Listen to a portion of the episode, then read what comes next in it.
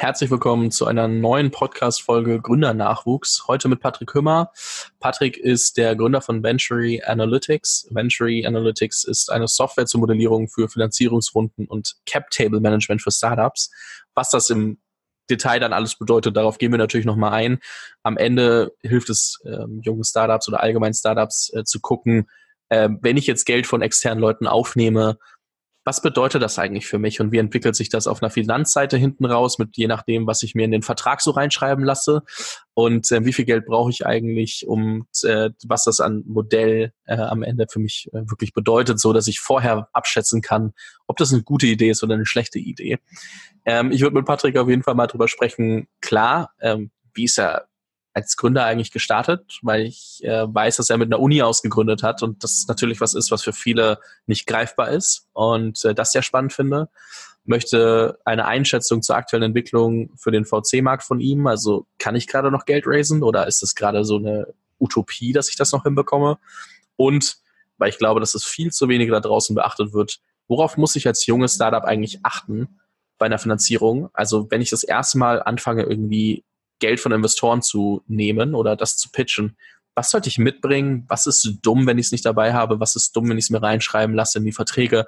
Ähm, so dass ich überhaupt nicht an den Punkt komme, dass ich mir irgendwann denke, fuck, was habe ich da eigentlich gemacht?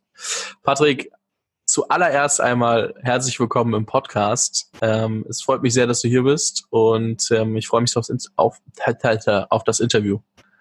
Ja, danke Fabian. Ich freue mich auch. Ich bin äh, gespannt, auf, auf die Fragen, die du mir stellen wirst. Bin gespannt auf den Input, den ich euch geben kann oder auch den Zuhörern geben kann. Und ja, lass uns loslegen, würde ich sagen. Habe ich ein oder zwei Sachen bei dir vergessen, wo du sagst, hey, ähm, gut vorgestellt so, schön, aber das ja. hast du ausgelassen? Nein, also ich denke, du hast es ganz gut auf den Punkt gebracht. Ähm, was das genau bedeutet, was wir mit unserer Software derzeit anbieten am Markt, erzählen wir dann noch im, im Detail so ein bisschen. Aber webbasiertes Cap-Table-Management, Finanzierungsrundenmodellierung, das sind schon die Stichworte, ähm, die wir auch selber immer verwenden, um unsere Software zu beschreiben, ja. Ob ich bei der Recherche auf eurer Website war, man weiß es nicht. ähm, Patrick, nimm uns noch mal mit. Also ja, habt ja irgendwann mal eine Idee gehabt und äh, die Idee dann auch weiter umgesetzt. Aber wann kam das Thema Selbstständigkeit, Unternehmertum bei dir auf, so dass das irgendwie überhaupt so ein kleiner Funke war, der am Ende dann wirklich auch zu einer Flamme weitergewachsen ist? Also das äh, Thema Selbstständigkeit beziehungsweise Unternehmertum begleitet mich eigentlich schon ein bisschen länger. Ähm, ich habe 2013, 2014 rum in, in dem Zuge schon mit einem äh, Webshop mit zwei Freunden zusammen ähm, ein bisschen rumexperimentiert, habe dann mit meinem aktuellen Mitgründer ähm, in 2015, 2016 rum in diesem Zeitraum schon eine ähm, Software-App oder eine, eine App im, im Bereich Mobile Payment geplant. Wir haben auch angefangen zu entwickeln, waren da ein bisschen unserer Zeit voraus, ähm, haben das dann auch wieder eingestellt und so kam es eigentlich dazu, dass ich mich für das Thema Unternehmertum, Selbstständigkeit interessiert habe, beziehungsweise da auch schon so reingeschnuppert habe in der Zeit, wo ich aber noch gearbeitet habe, beziehungsweise an der Uni war. Also ich war nie Vollzeit selbstständig davor. Aber es war immer ein Thema, das mich beschäftigt hat und es war auch immer ein Drang von mir, ähm, selber innovativ zu sein, selber Prozesse zu gestalten, selber ähm, einen, einen ja, etwas aufzubauen, äh, sozusagen. Und mit der aktuellen Ausgründung aus der Hochschule hat sich das dann eben tatsächlich auch in eine, in eine Realität umgewandelt, sodass wir das jetzt auch Vollzeit machen mittlerweile, ja. Jetzt sagst du Ausgründung aus der Hochschule. Wie ähm, ergibt sich sowas? Also was, was bedeutet das eigentlich? Ich glaube, viele können sich das nicht vorstellen und auch ich weiß gar nicht, was da so alles dazugehört. Ja, also ähm, ich denke, da muss man zwei verschiedene Perspektiven betrachten. Einmal den Fall, wie es jetzt bei mir war und andererseits den Fall, wie es ähm, häufig in der, in der Universitäten- oder Hochschullandschaft ist. Ähm, ich sage mal so, der klassische Weg ist, dass man selber eine Idee entwickelt, während man im Studium ist. Man hat viele verschiedene Fächer. Man schreibt vielleicht seine Bachelorarbeit darüber oder wie in meinem Fall, man schreibt die Masterarbeit darüber. Und ähm, man bekommt dann so ein bisschen einen Einblick in ein neues Themengebiet, mit dem man sich sehr intensiv befasst.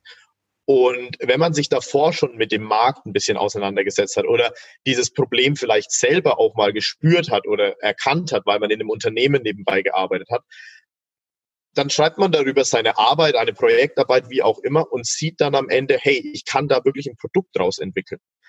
Und diese Grundlage, diese Masterarbeit etc.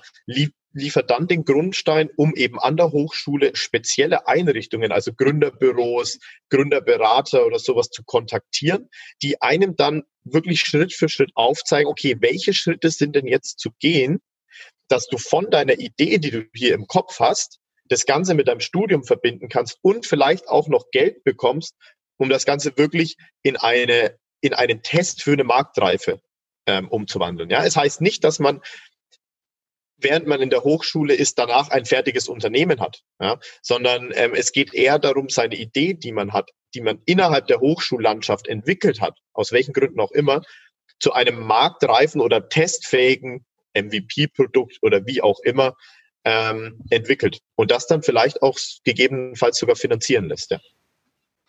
Welche Vor- und Nachteile habe ich denn, wenn ich diesen Weg gehe, anstelle dessen, dass ich das einfach mal ähm, in meiner Freizeit dann weitermache? Naja, der große Vorteil ist, dass es eben ähm, spezielle Programme vom, äh, von der Bundesregierung beziehungsweise vom Bundeswirtschaftsministerium gibt, die eben speziell solche Ausgründungen fördert. In unserem Fall war es zum Beispiel so, ähm, dass wir uns, dass das Ganze ja im Rahmen auch meiner Masterarbeit beziehungsweise meiner Anstellung als wissenschaftlicher Mitarbeiter ähm, an der Hochschule entstanden ist, diese ganze Idee. Und wir uns dann eben auf dieses Exist-Förderprogramm beworben haben. Und dieses Exist-Förderprogramm stellt einem Gehaltskosten zur Verfügung. Ja, also es deckt einfach die Gehaltskosten, die man hat, ähm, so dass man das Vollzeit machen kann. Oder wenn man studiert ist, äh, oder noch, noch studiert, noch aktiv immatrikuliert ist, kann man sozusagen weiterhin studieren, aber das neben dem Studium finanziert bekommen, dass ich auch nebenbei noch was mache. Das heißt, ich muss mir keinen Nebenjob suchen, sondern bekomme meine Gründungsidee finanziert. Und ich bekomme Sachmittel zur Verfügung gestellt, ähm, in nicht unerheblicher Höhe, je nach äh, Anzahl des Teams, ob ich ein, zwei oder drei Personen im Team bin, ähm, die ich dann investieren kann in Laptops, die ich investieren kann vielleicht in Hardware, die ich anschaffen muss, wenn ich irgendein Produkt entwickle, ähm, die ich aber auch äh, ähm, in, in keine Ahnung, Lizenzen oder sonstige Sachen ähm, in, investieren kann, die ich eben für meine Gründungsidee brauche. Plus, ich habe in der Hochschule natürlich wahnsinnig kompetente Ansprechpartner durch die Professoren, die auch mein Projekt eben betreuen, als Coaches, als Mentor, die mir von wissenschaftlicher Seite, aber vielleicht auch von unternehmerischer Perspektive, je nachdem, welchen Hintergrund die haben, eben schon in sehr, sehr frühen Phasen Input geben kann. Also das sind definitiv die Vorteile, die man bei einer Hochschulausgründung hat. Zudem bekommt man äh, Büro gestellt von der Hochschule, man hat Zugriff auf die komplette Infrastruktur. Ich meine, man darf es nicht unterschätzen, wie wertvoll der Zugang zu Wissen ist in so einer, in so einer ähm, frühen Phase. Also einfach mal schnell in die Bibliothek zu gehen und sich Fachbücher zu holen um in dem Gebiet weiter zu recherchieren, ist schon ein wahnsinniger Vorteil, wenn das sehr, sehr einfach geht. Äh, die Nachteile sind natürlich, dass es sehr, sehr kompliziert ist oder sehr, sehr aufwendig ist, dieses Geld zu bekommen. Also den Antrag zu schreiben, ähm, das ganze Korrektur lesen zu lassen, das, da muss, müssen wirklich mehrere Schleifen gegangen werden. Ähm, es braucht viele Monate, bis das perfekt ist, weil man da eben schon eine gewisse Qualität liefern muss, um eben akzeptiert zu werden in diesem Programm. Schließlich reden wir da von bis zu 120, 130.000 Euro, die man da eventuell bekommen könnte.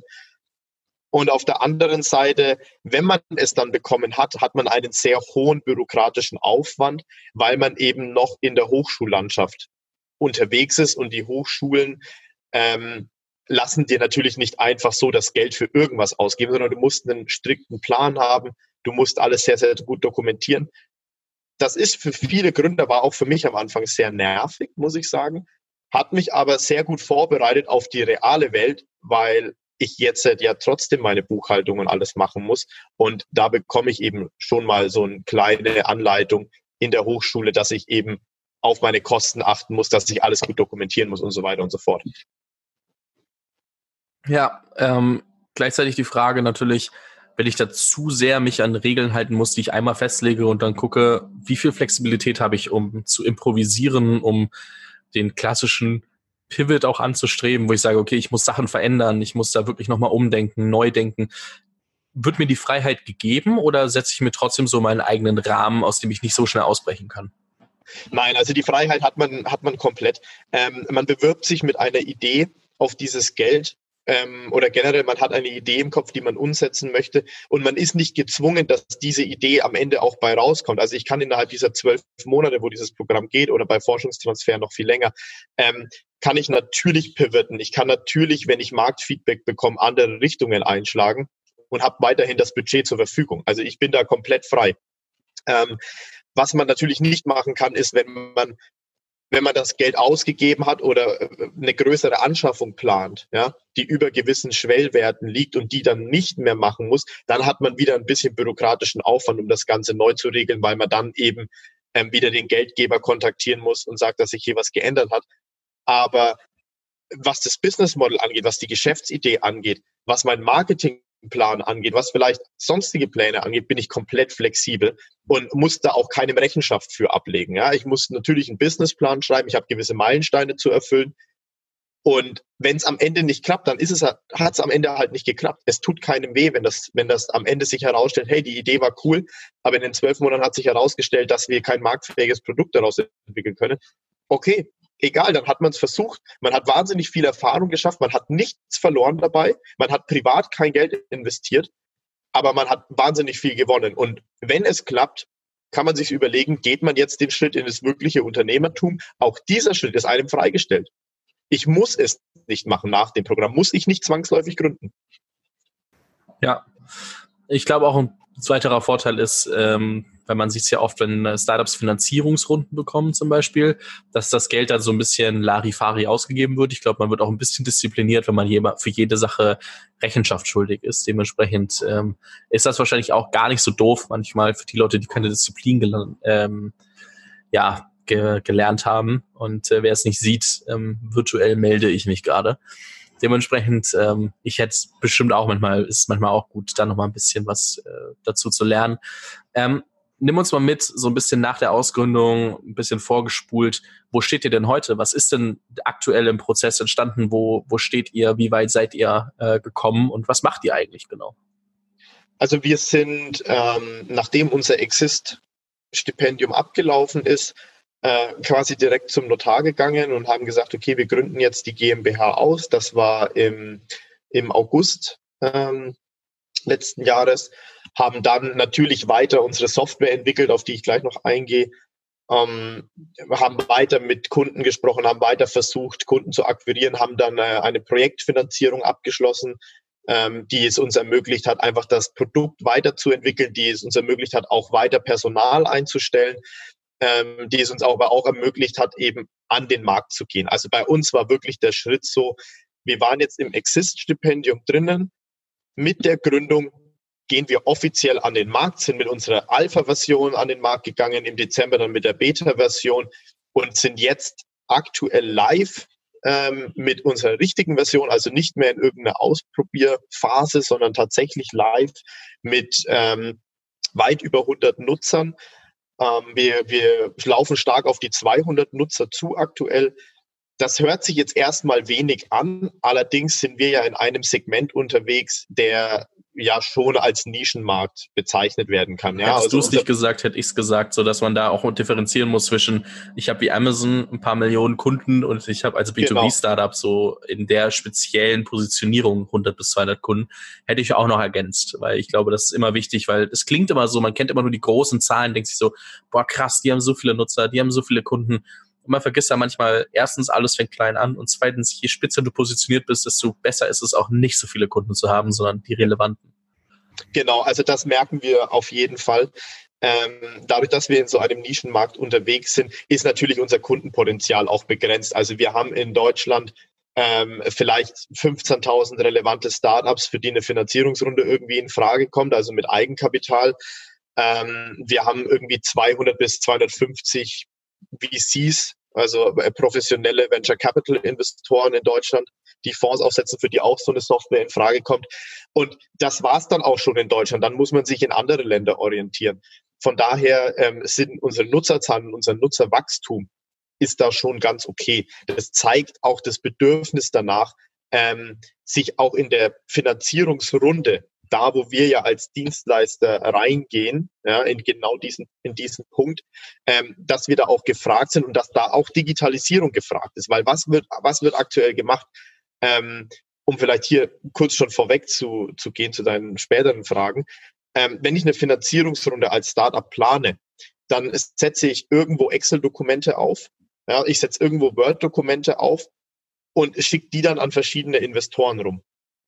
Äh, das mag in meiner allerersten Finanzierungsrunde noch äh, praktisch sein, aber spätestens, wenn ich dann eine zweite oder dritte Finanzierungsrunde mir reinhole, ist die Nachvollziehbarkeit der einzelnen Transaktionen, der Anteile, die ich abgegeben habe, wenn ich dann vielleicht noch Mitarbeiter beteilige und sonst irgendwas, wird es sehr, sehr undurchsichtig. Und wenn man da nicht die Disziplin hat, das so perfekt zu pflegen in Excel, ähm, wird es sehr, sehr schnell kompliziert für alle Beteiligten, die irgendwann auf diese Excel-Datei zugreifen muss. Und mit unserer Software digitalisieren wir diese Excel-Welt im Prinzip komplett und nehmen es auf eine Plattform drauf, wo alle Parteien Zugriff drauf haben, wo wir quasi eine Quelle der Wahrheit haben, ähm, wo wir nicht verschiedene Versionierungen haben, sondern eine, ähm, einen Cap-Table, eine Gesellschafterstruktur, die immer aktuell ist, die immer richtig ist. Und das Nutzerwachstum bei uns zeigt natürlich auch, dass hier eine Professionalisierung in dem Bereich auch gewünscht ist, ja, von, auch von jungen Startups, ja, weil es natürlich ihnen hilft, sich in dem Prozess besser zurechtzufinden. Da sprechen wir noch gar nicht von unserem Modellierungstool, das wir haben, sondern rein davon, dass die mal anfangen, das, was wichtig ist, meine Gesellschaftsstruktur jederzeit im Blick zu haben, zu wissen, wem gehört wie viel, zu welchem Zeitpunkt, Stichwort Vesting und so weiter, sprechen wir gerne später noch drüber, ähm, einfach mal griffbereit zu haben, jederzeit. Ja, ähm, eine kurze Ergänzung dazu oder eine kurze Frage besser und eine Ergänzung deinerseits. Wer sind typische Nutzergruppen bei euch? Also typische Nutzergruppen sind aktuell Startups in äh, sehr frühen Phasen. Das heißt, vor der ersten Finanzierungsrunde oder nach der ersten Finanzierungsrunde. Das ist so der Hauptfokus, den wir aktuell haben. Ähm, weiterhin sind natürlich sehr, sehr interessiert ähm, professionelle Investoren. Wir bieten mit unserem Tool die Möglichkeit, eine sogenannte Wasserfallanalyse in Sekundenschnelle zu rechnen. Das bedeutet, wenn ich einen Exit habe zu, sagen wir mal, 30 Millionen Euro, ähm, habe ich aufgrund verschiedener Sonderrechte in dem Vertrag eine Verlagerung der Auszahlungsstruktur. Und das zu berechnen, ist sehr, sehr komplex. Da wird sehr, sehr viel Geld dafür aufgewendet oder sehr, sehr viele Mannarbeitstage um das richtig auszurechnen. Und wir digitalisieren diesen kompletten Prozess und ermöglichen es halt wirklich in Sekundenschnelle zu jedem beliebigen Exit das auch korrekt und richtig auszurechnen. Und das ist natürlich für professionelle Investoren sehr, sehr spannend, weil sie sich dadurch wahnsinnig Zeit und Geld sparen. Also nochmal kurz gefasst, am Ende sehe ich mit einer Wasserfallanalyse einfach, ob die Klauseln in meinem Vertrag ähm, dumm oder smart sind oder wie sie sich auswirken und kann anhand dessen sagen, ob ich das so machen sollte oder vielleicht auch nicht. Äh, so, so könnte man es sagen. Ja, im Prinzip die Wasserfallanalyse zeigt über mehrere Erlösstufen hinweg, wer wann wie viel Geld und warum bekommt. Ja, das heißt, am Ende einfach das Modell, was bedeutet mein Kram, ähm, zu sehen, wer kriegt wo Geld, wie spielt sich das ab, weil nur weil ich 10% einer Firma habe bei einem 100 Millionen Exit, heißt das nicht akut, dass ich 10 Millionen bekomme. Dementsprechend, genau. ähm, das ist, glaube ich, auch wichtig dazu zu sagen. Ich glaube, das ist sowas, das ist ja prinzipiell ähm, die, die erste Stufe von Wissen, dass junge Gründer nicht direkt haben können, nur weil ich 10% oder 50% einer Firma habe. Ich kann, glaube ich, auch ähm, für 100 Millionen verkaufen, 50% haben und trotzdem nur eine Million bekommen, wenn ich dumme Terms drin habe. Und ich, also Terms, also Bedingungen, die ich in meinen Vertrag schreibe. Dementsprechend glaube ich, dass es was ist, worüber man unbedingt mal sprechen muss. Und da schließe ich gleich mal an was sind denn so Sachen, die gar nicht so offensichtlich sind, wenn ich überhaupt äh, drüber nachdenke, eine Finanzierung mit reinzunehmen? Sowas wie zum Beispiel, nur weil ich 50 Prozent habe, kriege ich nicht 50 Prozent der Exit-Summe. Ähm, was was gibt's da so an Sachen, die ich vielleicht äh, auf der einen Seite falsch machen kann oder wo ich mich früher als später informieren sollte? Ja, leider oder was heißt leider? Ähm, es gibt sehr, sehr viel, was man falsch machen kann bei der Finanzierung mit Eigenkapital. Ähm, zum einen fängt alles bei der Bewertung des Unternehmens an. Die Bewertung des Unternehmens und der daraus resultierende Anteilspreis ist eben wichtig dafür, wie viele Anteile ich denn überhaupt abgebe. Das heißt, durch diese Bewertung komme ich erstmal in die Situation, wie viel Prozent besitze ich denn aktuell am Unternehmen Ähm, was dann zu dem zweiten Schritt führt, bekomme ich denn auch bei einem Exit so viel Geld raus, wie ich aktuell besitze? Und da spielen ganz, ganz viele Faktoren eben mit rein. Das eine sind eben sogenannte Liquidationspräferenzen, also Erlösvorzüge von Investoren, die vorab ihr Geld zu bestimmten Konditionen zurückbekommen, was natürlich von der Exit-Summe abgezogen wird, wovon ich erstmal nicht sehe, was im schlimmsten Fall dazu führen kann, dass ich vielleicht auch als Gründer gar keinen einzigen Cent sehe, wenn es hart auf hart kommt äh, bei einem Verkauf des Unternehmens. Das andere sind, ich kann natürlich bei Mitarbeiteroptionen sehr, sehr viel falsch machen. Das heißt, ich, wenn ich Mitarbeiter einstelle und einem Mitarbeiter sage, ich gebe dir zwei Prozent von der Firma, bedeutet das auch nicht, dass er zwei Prozent bei einem Exit später ähm, erhalten wird. Also hier alleine in der Kommunikation bei einem Mitarbeitergespräch kann schon sehr, sehr viel kaputt machen, sozusagen, ähm, wenn es sich hinten raus einfach nicht bewahrheitet oder wenn man hier mit falschen Vorstellungen in das Ganze reingegangen ist. Dann natürlich gibt es Regelungen, die den Investor schützen, dass wenn ich eine zu hohe Bewertung jetzt aufgerufen habe und ich kann das nicht bestätigen bei der nächsten Finanzierungsrunde, weil einfach gewisse KPIs, gewisse Meilensteine oder sonstige Dinge gerissen wurden, dann muss ich Geld aufnehmen zu einer geringeren Bewertung als vorher. Und die Investoren sagen dann natürlich, okay, das lasse ich mir irgendwie kompensieren weil ich davor zu teuer gekauft habe. Auch das sich mal durchzurechnen, ist unfassbar wichtig, gerade in der aktuellen Situation, wo ich vielleicht wirklich nicht ähm, KPIs erreichen kann, die ich mir eigentlich gesetzt habe und Investoren dann sagen, okay, aktuell ist dein Unternehmen nicht mehr so viel wert, wie es mal wert war. Und wir müssen, wenn wir dir Geld geben, das in der Bewertung berücksichtigen. Und diese Szenarien mal zu rechnen, oder sich darüber im Klaren zu werden, muss man definitiv vor einer Finanzierungsrunde machen, ähm, bevor man sie abschließt. Und man sollte auch schon eine zweite Finanzierungsrunde antizipieren. Denn nur wenn ich jetzt 250.000 Euro brauche, heißt es ja nicht, dass ich mit diesen 250.000 Euro sofort in der Gewinnzone bin und mich selber finanzieren kann. Bei den meisten Unternehmen ist das nicht der Fall. Sie brauchen eine zweite und dritte Runde. Und auch diese zweite und dritte Runde sollte man schon wenigstens im Groben antizipieren. Ja, ansonsten, ansonsten natürlich, es gibt noch viele kleine, kleine Details, ähm, auf die man achten muss. Ähm, auch zum Beispiel beim Thema Wandeldarlehen oder sowas, was sehr, sehr ja, prominent mittlerweile ist, gibt es ganz, ganz viele kleine Parameter, ähm, wie die Verzinsung, wie den Discount, wie eine Kappung der Bewertung, ähm, über die man sich im Voraus schon mal Gedanken machen sollte und im Voraus sich mal überlegen sollte, was bin ich denn eigentlich bereit einzugehen an Terms und wie wirken sich die Terms auf mich, auf meine Vermögensposition denn aus? Weil wenn ich jetzt irgendwas verhandle und das jetzt im Vertrag feststeht, die Auswirkungen sehe ich meistens erst fünf, sechs, sieben Jahre später, wenn ich das Unternehmen verkaufe. Und dann sich rückwirkend wieder was ähm, ja, irgendwie bessere Konditionen reinzuverhandeln, ist quasi unmöglich. Das heißt, ich muss einfach von vornherein mich so viel wie möglich mit dem Prozess auseinandersetzen, mir ganz viele Gedanken machen, was das eigentlich für mich bedeutet am besten natürlich, um kurz Werbung zu machen mit Venture Analytics, äh, modellieren, ähm, aber wirklich einfach ein Verständnis dafür aufbauen. Was bedeutet das? Weil es echt schwer abzuschätzen ist. Das heißt, Geld ist nicht gleich Geld. Manchmal ist weniger Geld mehr, wenn die Konditionen dafür einfach besser sind. Ja. Manchmal ist mehr Geld besser, weil und überhaupt, weil ich eine längere Runway habe, weil ich ähm, einfach vielleicht auch bessere Konditionen bekomme in dem Moment.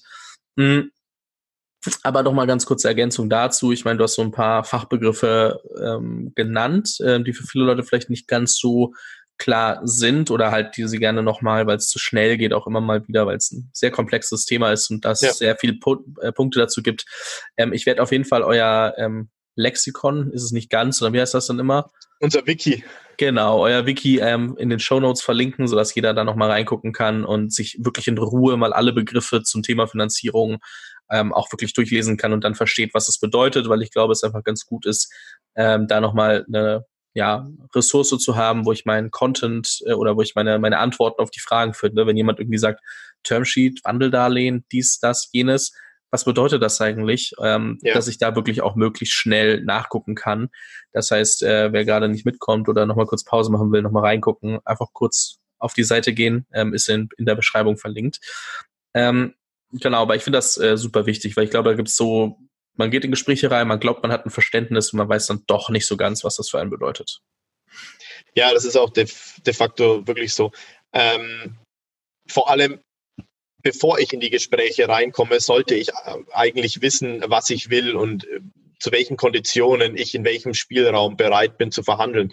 Denn ähm, sind die ersten Verhandlungen über die Grundparameter mal getan oder abgeschlossen und man geht dann in die Detailverhandlungen der Beteiligungsverträge, dann werden nicht mehr grundsätzliche Dinge angefasst. Ja, also natürlich kann es sein, dass man im Nachgang nochmal ein, zwei Sachen korrigiert oder sowas, aber man braucht sich nicht unbedingt darauf einstellen, dass wenn man sich schon mal auf eine Bewertung geeinigt hat, dass man dann ein oder zwei Monate später in dem Prozess ähm, nochmal Diskussionen über die Bewertung anfängt, zum Beispiel. Und, und dasselbe gilt natürlich auch für alle anderen Klauseln. Lass uns mal ein paar Quick Wins mitnehmen äh, für jemanden, der das gerade hört und sich fragt, ja, okay, cool, ich muss meine Bewertung kennen, ich muss wissen, was dies, das, äh, was passiert, was ich, was ich will. Fangen wir mal bei der Bewertung an wie gehe ich vor, mir überhaupt mal Gedanken zu machen, was ist mein Laden eigentlich wert? Weil was wir ja da draußen sehen, ist ähm, immer mehr, dass ich, also ich spreche mit Leuten, die haben noch nicht mal ein MVP auf dem Markt und wollen in der ersten Finanzierungsrunde zwei bis drei Millionen Bewertung haben. Ja. Man fragt sich ja, wie kommt das zustande? Wo kommt das her? Ist das gerechtfertigt? Und ähm, was muss eigentlich alles reingerechnet werden in eine Bewertung, so dass ich da wirklich nicht am Markt einfach ausgelacht werde oder mich unter Wert verkaufe? Ja, also das Thema Bewertung ist in frühen Phasen von Startups äh, quasi unmöglich ähm, zu beantworten in der, in der generellen, ähm, mit einer generellen Antwort. Was man sagen kann, ist, dass man sich definitiv am Markt schlau machen soll, verschiedene Quellen nutzen sollte. Was ist denn in meinem Bereich, wo ich unterwegs bin, sei es jetzt E-Commerce, sei es Biotech, sei es Life Science oder wo auch immer, in der gesamten Branche, welche Deals waren denn da in den letzten Monaten relevant? Gab es da irgendwelche Deals in meiner Phase, ähm, wo Geld investiert wurde, in denen Geld investiert wurde zu einer bestimmten Bewertung? An die Daten zu kommen, ist recht schwer, aber da lohnt sich mal ein Blick auf PitchBook, da lohnt sich mal ein Blick auf Crunchbase, da lohnt sich auch mal ein Blick generell ähm, Gründerszene oder sonstige Portale, die ich nutzen kann, die einfach über Deals berichten und ähm, all das muss ich sammeln, um dann so ein bisschen ein Gefühl dafür zu bekommen, was wird denn aktuell ähm, am Markt geboten. Ja? Es gibt natürlich auch viele verschiedene ähm, ja, Reportings draußen, die das generell zusammenfassen, zum Beispiel, dass in den USA Pre-Seed-Phasen äh, von 0,5 bis 1,1 Millionen irgendwie gehandelt werden von der Bewertung. Auch das sind Möglichkeiten, wo ich mich ein bisschen dran orientieren kann. Ja, das heißt also, wenn ich sehe, dass dort diese Größenordnung aufgerufen wird, dann brauche ich sicherlich nicht mit der zehnfachen Größenordnung irgendwo in die Verhandlungen reingehen, um eben das Auslachen äh, zu vermeiden, wie du so schön gesagt hast. Ähm, was man natürlich sonst noch mit reinbeziehen sollte, es gibt verschiedene Methoden, die man anwenden kann. Venture Capital Methode wäre eine Möglichkeit äh, zu nennen. Ähm, ich will da jetzt gar nicht groß drauf eingehen, wie die funktioniert. Ich glaube, die Hörer, wenn sie sich dafür interessieren, können einfach mal kurz googeln. Es gibt da wahnsinnig viele super Quellen, wo es im Schritt, Schritt für Schritt aufgelistet ist, wie ich mit der Venture Capital Methode ähm, zu einem Unternehmenswert komme. Auch das kann man verwenden. Die Methode wird angewandt. Ja, also man wird nicht ausgelacht am Markt, wenn man mit dieser Methode agiert. Ähm, aber das ist ein zweiter Weg, um eine Bewertung in frühen Phasen zu bestimmen. Ansonsten ist es wirklich so, sich auch einfach mal mit Experten zu unterhalten, die in dem Gebiet unterwegs sind. Ja, einfach mal Feedback einzuholen. Ähm, auch das äh, kann helfen. Auch wenn ich mit VCs spreche, ähm, einfach mal fragen. Vielleicht möchte ich ja von denen gar kein Investment haben, aber wenn ich eh schon mal einen durch Zufall auf einem Event habe, einfach mal Einfach mal fragen, mehr als nein, ich kann dir keine Auskunft geben, kann er ja sowieso nicht sagen. Ähm, und das sind alles Möglichkeiten, um seine Bewertung so ein bisschen zu machen. Dass man sich hinsetzt und sagt, okay, ich habe die und die Zahlen aktuell, das ist in so frühen Phasen kaum möglich. Also finanzmathematische Modelle wird man hier nicht anwenden können. Das heißt einfach mal auf den Markt horchen und sich so ein bisschen umgucken, was ist denn gerade auch eine realistische Summe, die auch gezahlt wird bei anderen Startups, sich angucken, wo standen die, wo stehen wir, haben wir irgendwie ein bisschen, bisschen mehr, bisschen weniger, anhand dessen mal so eine Range zu definieren, dann mit Experten zu validieren, soweit es halt geht. Also es ist ja trotzdem eine hypothetische Zahl, weil du im Normalfall Klar. keine wirklichen Umsätze oder Nutzer etc. zu verzeichnen hast, in einem, also so in einer so frühen Phase. Aber dann wirklich da einfach mal drauf einzugehen und in Gesprächen herauszufinden, was sich denn auch als, okay, das nehme ich an und akzeptiere ich als Bewertung und das ist lächerlich ähm, herausstellt. Ja, ja. Ähm, weil, und, ja. Und natürlich, wenn ich einen realistischen, und das Stichwort liegt hier wirklich auf realistischer Kapitalbedarf für jetzt habe, ähm, dann kann ich natürlich auch mit der Überlegung rangehen, okay, ein Investor möchte im Schnitt 20 bis 25 Prozent vielleicht in so frühen Phasen irgendwo sehen, manche mal weniger, manche mal mehr, aber wir sind hier irgendwo in dieser Range. Und dann kann man sich auch ja seine Post-Money-Bewertung, also seine Unternehmensbewertung, auf die das Kapital dann die Anteilsquote berechnet wird, ähm, mal ausrechnen. Ja, wenn ich sage, okay, ich brauche 250.000 und 20 Prozent möchte ich abgeben, dann ergibt sich die Bewertung hier auch irgendwo automatisch. Auch das ist nur ein weiterer Punkt, um eine Validierung zu bekommen. Ist das aktuell realistisch oder nicht? Wenn ich natürlich mit Vorstellungen reingehe, ich brauche jetzt sieben Millionen oder zehn Millionen in der ersten Runde, 20 Prozent möchte ich abgeben, also ist das meine Bewertung und ich bin noch pre-Revenue, ist es vielleicht schwierig, außer ich bin irgendwo im Biotech-Bereich oder so, ja.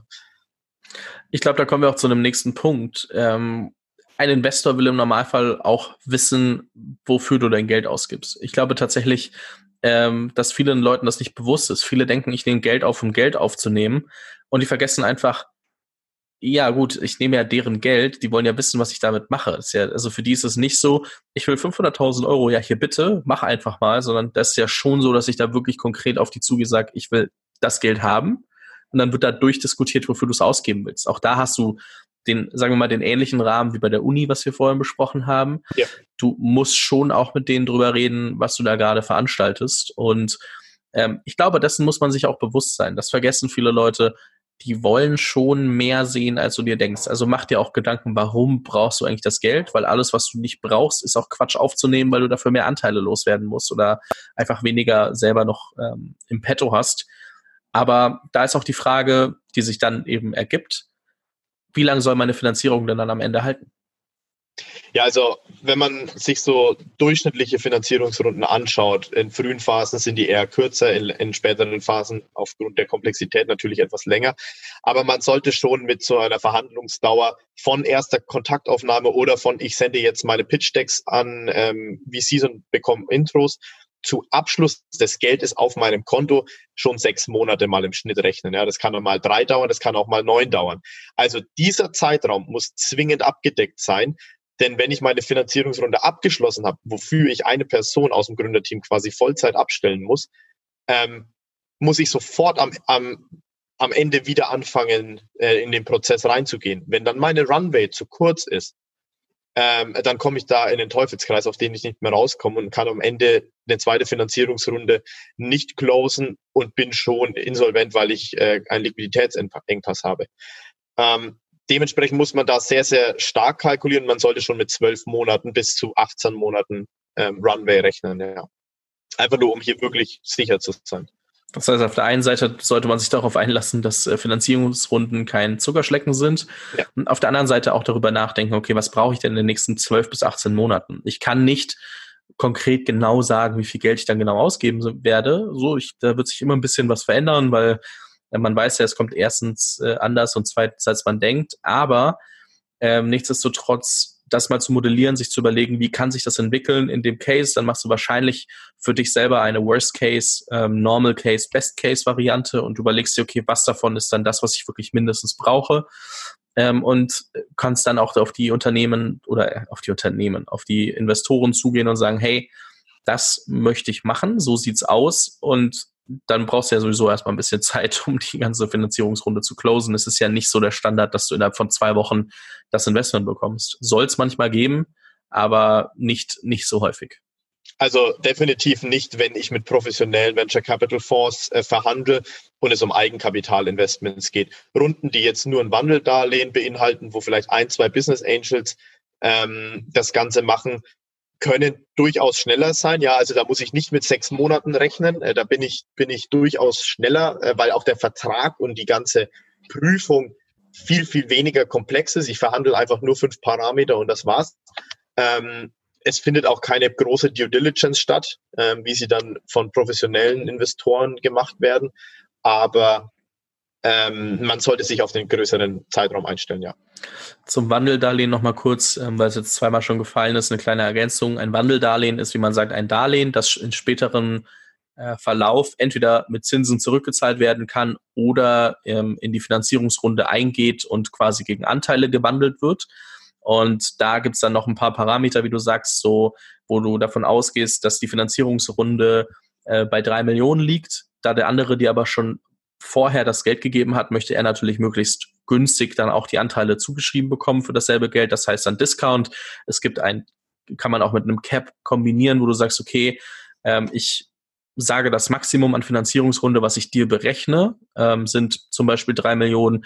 Und du könntest das wahrscheinlich auch immer noch mit einem Discount kombinieren. Dementsprechend, wenn du eine 5 Millionen ähm, Finanzierungsrunde hat, ähm, du hast aber den Cap bei 3 Millionen gesetzt und einen Discount noch drauf, dann ist er halt deutlich günstiger dran und kriegt mehr Anteile für dasselbe Geld. So, das einfach ja. nur mal zum Thema Wandeldarlehen ist eine sehr gängige Methode, gerade auch in, in Deutschland, um Geld von Privatpersonen, also erfolgreichen Gründern, Top-Managern, ähm, einfach High-Net-Worth-Individuals zu bekommen und nicht sich festlegen zu müssen, bevor man eine wirklich ähm, ja, fixe Runde macht, ähm, was man eigentlich bewertet ist, dass du, dass du wirklich kurze, schnelle Liquiditätsspritzen bekommst und dann später dich um den Papierkram kümmerst, wenn ich das mal so blöd sagen kann.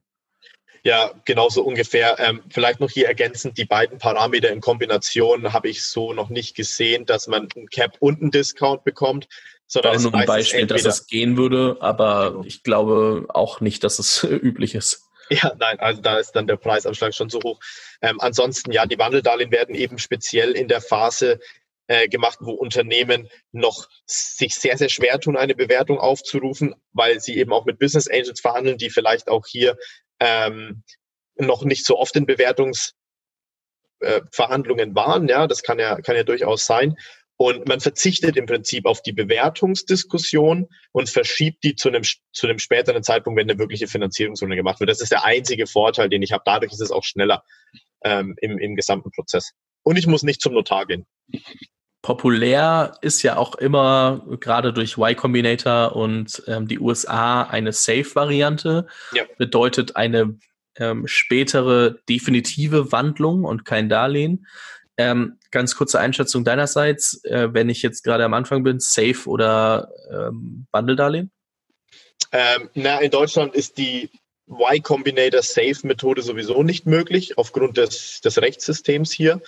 Ähm, das heißt, das Ganze wird immer über ein Wandeldarlehen dargestellt. Nur die Konditionen, ob ich eine zwingende Wandlung habe, ob ich die Option habe, es möglicherweise rückzuzahlen, ähm, wie das Ganze mit einem qualifizierten Rangrücktritt ausschaut, dass es eben als quasi haftendes Eigenkapital, als Mezzaninkapital ähm, anerkannt wird, sind hier eben unterschiedlich, aber da gibt's mittlerweile Standardverträge in Deutschland, die das Ganze regeln, so dass man ähm, da auf diese Dokumente zurückgreifen kann, wenn man das denn möchte. Ähm, man muss sich halt gut überlegen, ob man Wandeldarlehen aufnehmen will oder nicht. Und man muss sich auch gut durchrechnen, ob sich dieser Discount oder dieser Cap nicht irgendwie zu negativ in der späteren Finanzierungsrunde auf meine eigene Anteilsposition auswirken, weil ich bekomme das Geld zwar jetzt, aber den Preis dafür bezahle ich eben später bei einer späteren Finanzierungsrunde. Und je höher der Cap und je höher dieser Discount ist, ähm, oder je höher der daraus resultierende Discount ist, desto mehr kostet es mich natürlich am Ende. Ja, am Ende bezahlst du halt mit deinen Anteilen. Richtig, ich glaube, das genau. muss man sich immer wieder vor Augen führen. Ähm, eine Frage, die sich wahrscheinlich bei vielen ähm, Erstfinanzierern, nenne ich das jetzt mal, ähm, stellt, ist, ja, was muss ich denn eigentlich alles mitbringen? Also was will ein Investor sehen? Also gerne auch auf Business Angels und, und VCs verteilt. Wir haben jetzt gesagt, okay, ich muss mir, muss mir überlegen, wie viel Geld brauche ich, wofür will ich es ausgeben? Dann wie viel Prozent äh, will ich dafür abgeben? Und ähm, da schon auf jeden Fall doch einiges an Plan. Äh, was wir bisher haben, ist bei Angels, also wenn ich äh, auf Privatpersonen, High Net Worth Individuals zugehe, brauche ich nicht unbedingt die, die ersten User, die, die ersten Umsätze etc. Das kann ich mir in einem späteren Zeitpunkt in der in einer anderen Finanzierungsrunde, das muss ich das mitbringen. Da komme ich erstmal mit äh, wahrscheinlich sehr viel Idee und erster Umsetzung hin. Ähm, aber was muss ich alles mitbringen? Ich meine, es ist oft äh, die Rede von einem Datenraum, von, von allen möglichen Dingen, wo Leute gar keine Ahnung haben, wenn sie sich das erstmal mit beschäftigen. Und ähm, ich glaube, ich muss, würde einmal gerne damit aufrollen, dass man so ein Grundverständnis dafür schaffen kann. Ja, also im Prinzip ähm, muss man die Finanzierungsrunde schon weitaus vorher starten, bevor man in die Ansprache mit den VCs geht. Ähm, ein Datenraum, wie du ihn schon angesprochen hast, ist definitiv sinnvoll. Auch das haben wir ja in unserer Software so ein bisschen abgebildet. Äh, das heißt, neben dem Cap-Table-Management und dieser Modellierungsmöglichkeiten von zukünftigen Finanzierungsrunden sagen wir eben auch, dass ein Platz, wo ich alle meine wichtigen Unterlagen habe, die ich für diese Finanzierungsrunde brauche, ähm, hochladen kann und in dem Datenraum eben speichere. Das hilft, ist einfach nur deswegen wichtig, dass ich schnell Zugriff drauf habe ähm, um es dann an Investoren zu schicken. Also das zum Thema Datenraum. Ansonsten, ich brauche natürlich ein Pitch-Deck. Ja, ich brauche ein, ein ausführliches Pitch-Deck, wo natürlich auch drin steht, wie viel Kapital möchte ich ähm, aufnehmen, wofür benötige ich das Kapital. Ähm, ich muss mir selber jedenfalls intern Gedanken gemacht haben, wie schauen meine nächsten 12, 24, 36 Monate aus hinsichtlich der Umsatzplanung, Stichwort Rentabilitätsplanung ähm, aber auch hinsichtlich meiner Liquiditätsplanung. All diese Unterlagen muss ich vorhalten können. Ähm, ich muss mir auch überlegen, habe ich irgendwelche Patente, irgendwelche Zertifizierungen, sonstige Dinge, die einfach meine USPs vielleicht validieren und unangreifbar machen. All das will natürlich ein VC auch wissen, weil das sind Investitionskriterien für ihn. Ähm, wir haben in der Marktstudie äh, mal abgefragt, was eben wichtige Kriterien sind. Das äh, kannst du auch gerne dann hier runter verlinken, wenn du möchtest. Da kann man mal nachschauen, auf welche Kriterien VCs denn eigentlich so achten beim Investment. Und zu diesen Kriterien sollte ich auch immer eine Antwort mir irgendwie vorbereiten, äh, vorbereiten, auch schon bevor ich in die Ansprache mit den VCs gehe. Und wenn es dann in die Ansprache mit den VCs geht, wie gesagt, Pitch Deck ist wichtig oder ein ausführliches Pitch Deck, dann mein Cap Table, ob der in Excel ist, ob der in unserer Software ist, ob ich den auf Blatt Papier habe, wie auch immer. Ich muss auf jeden Fall meine aktuelle Gesellschaft, Gesellschafterstruktur haben, plus alle möglichen Verträge, die ich aktuell in meiner Firma drin habe, ja, die auch mit dem Thema Gesellschaft irgendwie zusammenhängen. Ähm, muss ich einem VC schicken. Und das war's dann auch eigentlich erstmal. Ja. Ähm, wenn ich alle anderen Dokumente in dem Datenraum habe, dann wird es erst relevant, wenn man wirklich in Verhandlungen mit dem VC geht oder mit dem Investor geht. Erst dann wird er nämlich auch von dem Unternehmen Unterlagen anfordern zur weiteren Prüfung und die sogenannte Due Diligence durchführen, also die Prüfung des Unternehmens. Das heißt am Ende, ich muss mir Gedanken machen, was ist mein Unique Selling Point? Also wieso bin ich besser als der Mitbewerber, die Konkurrenz? Warum habe ich dann einen unfairen Vorteil am Markt? Warum bin ich der beste Investment Case? Dann ähm, ich muss mir halt Gedanken machen, was ich denn so alles schon ähm, an Verträgen und an wichtigen Dokumenten habe, muss die zur Verfügung stellen. Einfach, dass der Investor eine gewisse Übersicht hat. Am besten mache ich das auch in einer guten Ordnerstruktur oder wie auch ja. immer Modellierung, so dass es wirklich sauber aussieht, dass das für den einfach ist. In dem Moment, wo das für den komplex ist, ähm, nehme ich ihm natürlich auch ähm, oder mache ich ihm sehr viel Arbeit und Nerven und das äh, kostet ihn Nerven und das kann ihn, kann dich die Finanzierung kosten. Ja, es kostet und, vor allem auch Zeit. Ja, und äh, dementsprechend, da mache ich mir auf jeden Fall als allererstes Mal Gedanken zu. Genau. Die gesamte Strukturierung des Prozesses ist eigentlich noch, noch, noch viel wichtiger, ähm, weil dadurch, dass der Prozess an sich schon lange dauert, ist das Hauptziel, dass ich eigentlich diesen Prozess so kurz wie möglich halte, um einfach ähm, mir Zeit zu sparen. Das heißt, eine gute Vorbereitung der Dokumente, wie du es gesagt hast, ähm, eine sinnvolle Auswahl an Venture Capitalists, die ich ansprechen möchte, so dass ich nicht so viele Schleifen drehen muss. Ähm, also eine gute Shortlist sozusagen, dann qualifizierte Intros zu möglichen Investoren. Das sind alles so Punkte, die ich am Anfang machen sollte, um eben den Prozess so kurz wie möglich zu gestalten. Je professioneller ich dann meine Unterlagen im gesamten Unternehmen schon organisiert habe, je professioneller ich davor schon alle Dokumente wie Pitch Deck, Cap Tables und so weiter und so fort verwalte, desto einfacher ist für den Investor die Prüfung des Unternehmens und desto kürzer dauert die und ich kann, wenn da alles auf grün steht am Ende, umso schneller in die Beteiligungsverhandlungen reingehen, die sich dann auch nochmal hinziehen können. Weil da geht's dann wirklich ums Detail. Da kann ich dann auch nicht mehr viel, äh, muss ich dann auch nicht mehr viel Daten liefern oder sowas, sondern das ist alles schon geprüft. Da geht's dann wirklich darum, die einzelnen Klauseln im Detail ähm, festzulegen und das nimmt auch nochmal viel Zeit in Anspruch. Das heißt, da vor dem Prozess kurz gestalten, um dann hinten raus mehr Zeit zu haben viel Input, glaube ich, für jeden, der sich damit das erste Mal beschäftigt. Dementsprechend äh, werde ich tatsächlich jetzt mal darauf verweisen, dass wir jetzt wissen, wie man fragen kann, wenn man Fragen hat und wo man sich das mal modellieren kann, weil ich glaube, sonst äh, dreht mir derjenige noch durch. Ich, ähm, ich weiß auch, dass das einfach ein viel Neues ist für viele Leute, dass man da echt irgendwann mal ähm, stoppen muss. Ich verlinke natürlich die Webseite von Patrick äh, für das, also für, von Venture Analytics, ist ja nicht seine private Website ähm, so dass man sich da auch nochmal in dem Wiki weiter ähm, umgucken kann und da wirklich sich das anschaut. Ähm, ihr habt derzeit auch, wenn ich das richtig weiß, eure Software an sich kostenlos als Angebot plus ein 15 Minuten Call mit euch, so dass man wirklich ähm, da mal reingehen kann und sich das nochmal möglichst schnell ähm, runterbrechen lassen kann auf seine persönliche Situation angewandt. Das äh, würde ich an der Stelle nochmal als äh, kurze Werbung für euch platzieren. Einfach, dass jeder, der sich jetzt gerade denkt, boah, fuck, ich brauche das, aber ich habe keine Ahnung, wie ich es machen soll, das ist mir gerade zu viel, da nochmal äh, an die Hand genommen werden kann. Ähm, würde aber noch mal einen Step zurückgehen und zwar vielmehr auf eure Situation, also wie ihr gerade ähm, dasteht. Wie wird sich Venture Analytics weiterentwickeln? Was sind denn eure Schritte für die nächsten Monate, die ihr geplant habt? Ähm, ja, also wir werden weiterhin versuchen, ähm, so viel Nutzer und so viel Startups wie möglich äh, zu gewinnen, um denen einfach ein professionelles Tool an die Hand zu, äh, an die Hand zu geben, um sich in ihrer Finanzierungsrunde oder vor der allerersten Finanzierungsrunde perf so perfekt wie möglich vorbereiten zu können. Ähm, das ist unser einer Handlungsstrang. Der andere Handlungsstrang wird natürlich sein, dass wir auch immer stärker versuchen, professionelle Investoren mit auf die Software zu bekommen, einfach nur um hier eine Art Netzwerkeffekt zu erzielen.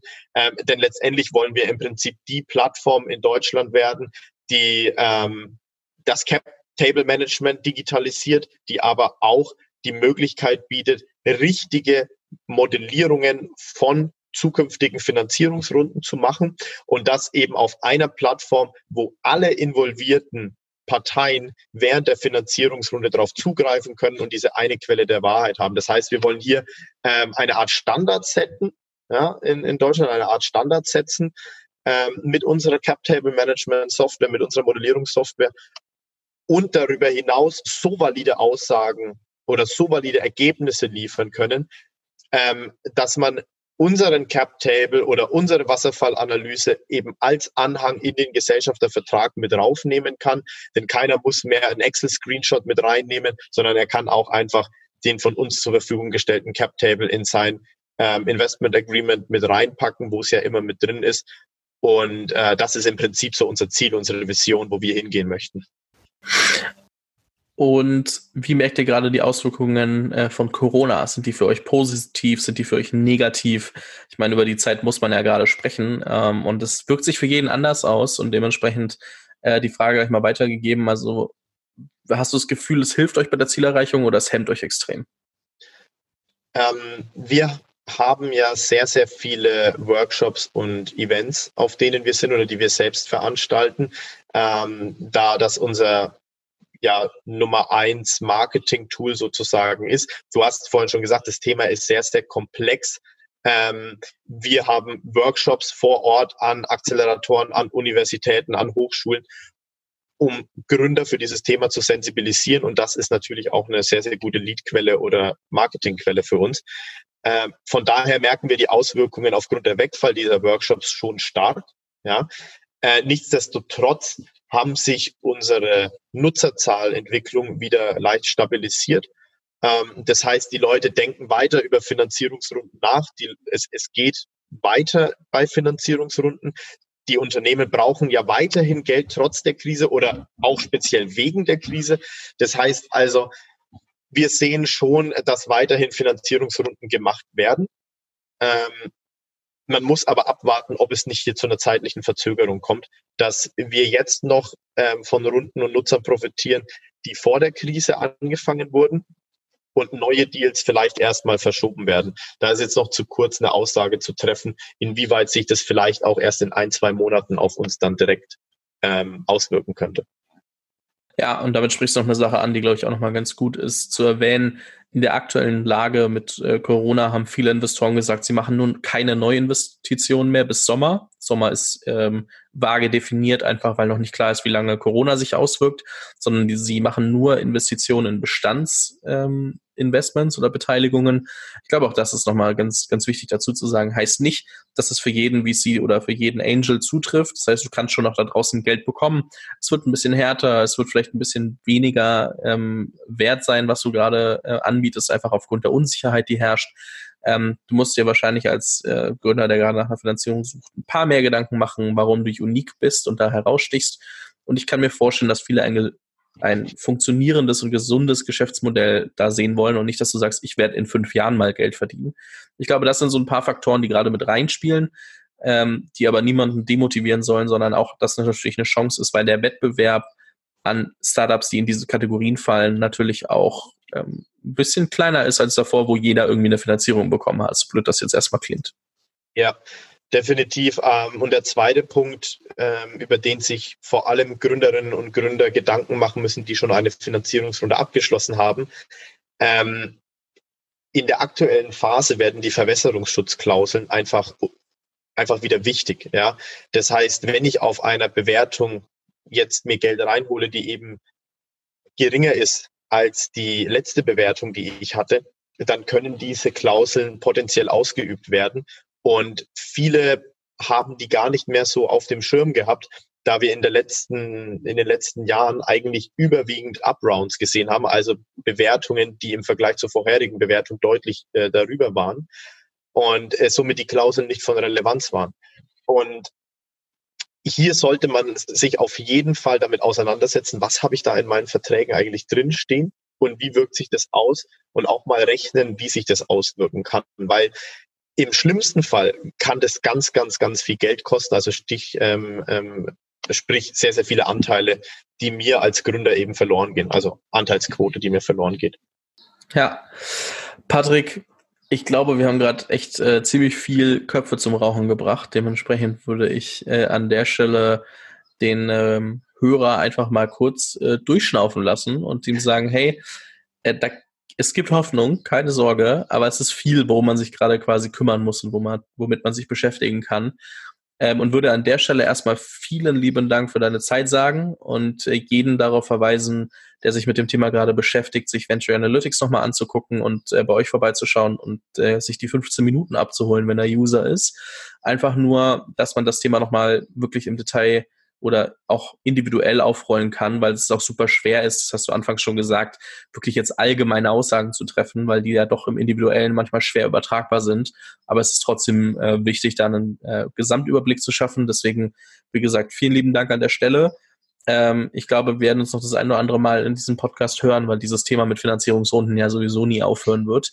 Und ähm, ich das äh, immer wieder spannend finde, da nochmal äh, Input zu sammeln. Ähm, viel Erfolg weiterhin mit, mit äh, der Software, mit der Firma und ähm, eben zu gucken, wie man jetzt die Zeiten von Corona als Chance auch nutzen kann. Ähm, hast du ja auch gesagt. Und ähm, ja, einfach ein großes Dankeschön. Ja, vielen Dank, dass ich da sein durfte. Vielen Dank für die Zeit. Und ich freue mich auf äh, neue Interviews und neuen, neuen Input von dir.